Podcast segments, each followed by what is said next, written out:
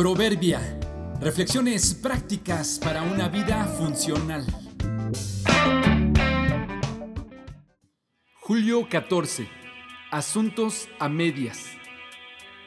La bondad de Dios nos habilita para recomenzar. Qué incómodo es andar por la calle y encontrar obras o proyectos a medio terminar. Un puente que solo tiene escaleras de un lado, una construcción sin techo, una fuga reparada en la calle, pero sin tapar el hoyo que se hizo en el piso. Es que proponerse algo y llevarlo hasta el final es un logro para todos, porque es muy fácil planear, pero difícil perseverar hasta culminarlo. Y es muy fácil también criticar y molestarse por lo que otros prometen y no cumplen, pero la verdad es que todos batallamos en cumplir y cerrar ciclos. Solo para corroborarlo, contestemos estas preguntas. A la mitad del año, ¿qué tal vas con las metas que te propusiste en enero? La dieta, el ejercicio, los proyectos, volver a la escuela, leer más, viajar, hablar con fulanito, reconciliarte con sutanito, servir más, mejorar en tus calificaciones. Hay tres razones básicas por las que se comienzan proyectos y no se culminan o nunca se empiezan. Tal vez te sirva analizar en cuál podrías mejorar. El año todavía no termina.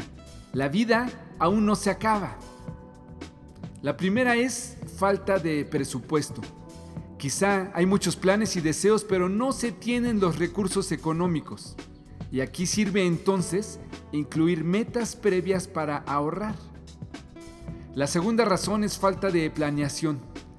Se quiere y se puede, pero no se sabe cómo así que se ocupa a investigar o preguntar a otros que ya lo hicieron. La tercera es falta de motivación, y aquí nadie puede hacerlo por ti.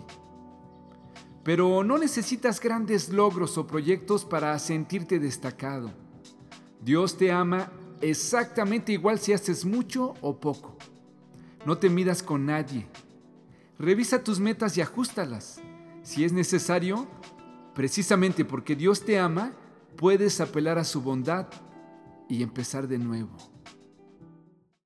Jesús dijo, sin embargo, no comiences sin calcular el costo, pues ¿quién comenzaría a construir una edificación sin primero calcular el costo para ver si hay dinero suficiente para terminar? Lucas 14:28